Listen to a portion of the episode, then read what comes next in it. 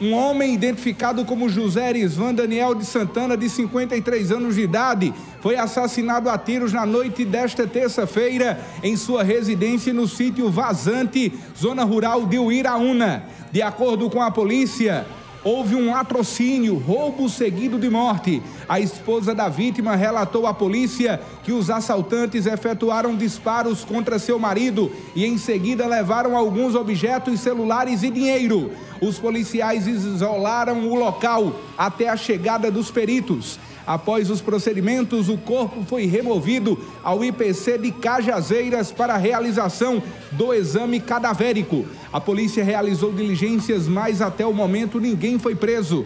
O caso está sendo investigado pela Polícia Civil.